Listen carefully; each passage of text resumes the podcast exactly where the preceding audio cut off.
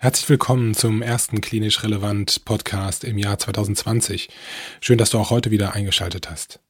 Ganz am Anfang natürlich wünschen wir dir ein frohes neues Jahr. Wir hoffen, dass du gesund bleibst, dass du deine Ziele erreichst und dass deine Wünsche in Erfüllung gehen.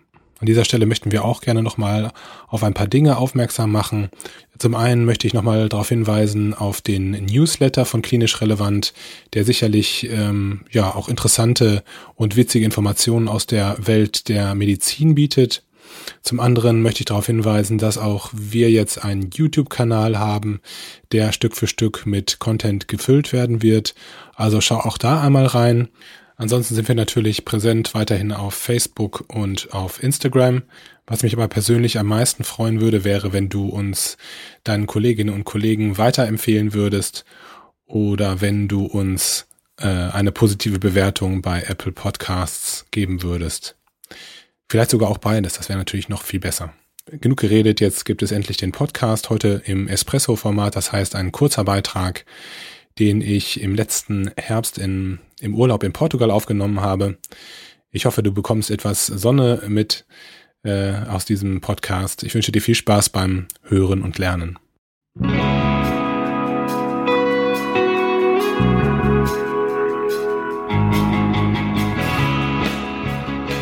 Herzlich willkommen zu einer neuen Folge von Klinisch Relevant Neurologie. Heute melde ich mich aus dem Herbsturlaub in Portugal und deshalb erlaube ich mir auch, äh, mich etwas kürzer zu fassen. Heute war es so, dass es außer der Reihe mal den ganzen Tag geregnet hat und so habe ich ein bisschen mein Lieblingsthema Schwindel gelesen. Lieblingsthema deshalb, weil ich häufig verunsichert fühle durch dieses Thema. Und ich habe gelesen über die sogenannte HINS-Methode oder die HINS-Untersuchung, die sehr hilfreich sein soll, ja, zentralen von peripherem Schwindel zu unterscheiden. Ja, deshalb auch insbesondere für die Notfallsituation konfiguriert worden ist und auch äh, wissenschaftlich evaluiert worden ist. Und ähm, ja, fand das so spannend, dass ich das gerne nochmal ähm, hier kurz teilen wollte. HINTS, also H-I-N-T-S, stehen für die Begriffe Head Impulse, also Kopfimpulstest. N steht für Nystagmus und TS steht für Test of Skew, also die Überprüfung einer Skew Deviation, also einer Achsenabweichung der Augen in der vertikalen Achse. Und ja, diese drei Tests würde ich gerne einmal kurz mit dir durchgehen. Als erstes also der Kopfimpulstest, der auch das Halmaji-Manöver genannt wird. Bei dem Kopfimpulstest, das weißt du sicher selber, setzt man sich in Augenhöhe dem Patienten gegenüber. Das kann man natürlich auch im Stehen machen, wenn das möglich ist. Und bittet den Patienten auf die Nasenspitze ähm, vom Untersucher, also von einem selber, zu schauen und äh, auch zu versuchen, mit den Augen auf der Nasenspitze zu bleiben.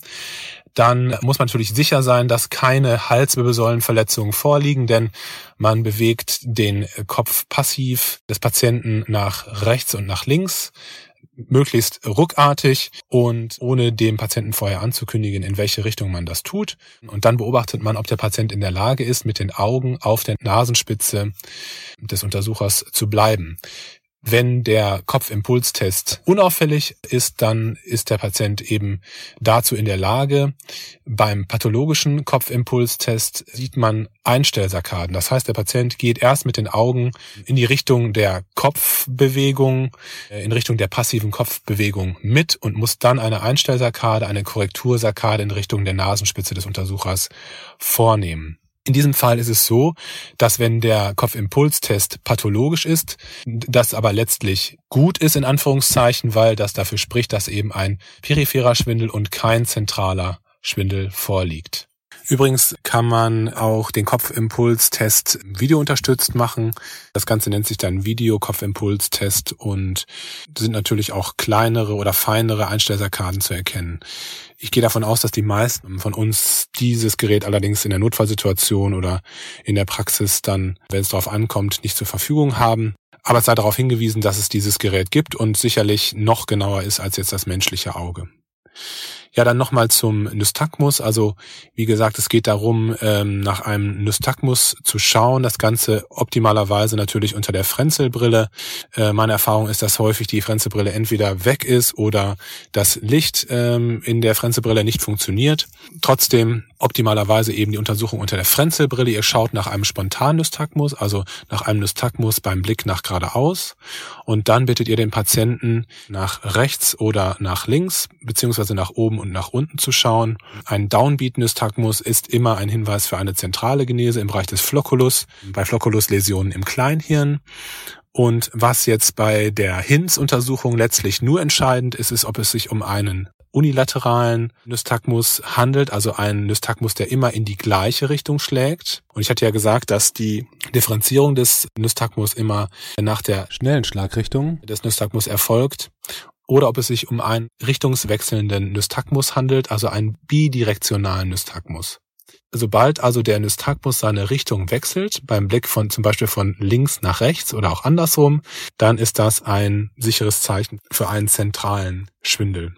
Als letztes ähm, testet man dann noch eben die Skew Deviation, also die Achsenabweichung in der vertikalen Achse der Augen, also der Augenstellung. Und das macht man, indem man wieder den Patient bittet, einen Gegenstand im Raum zu fixieren.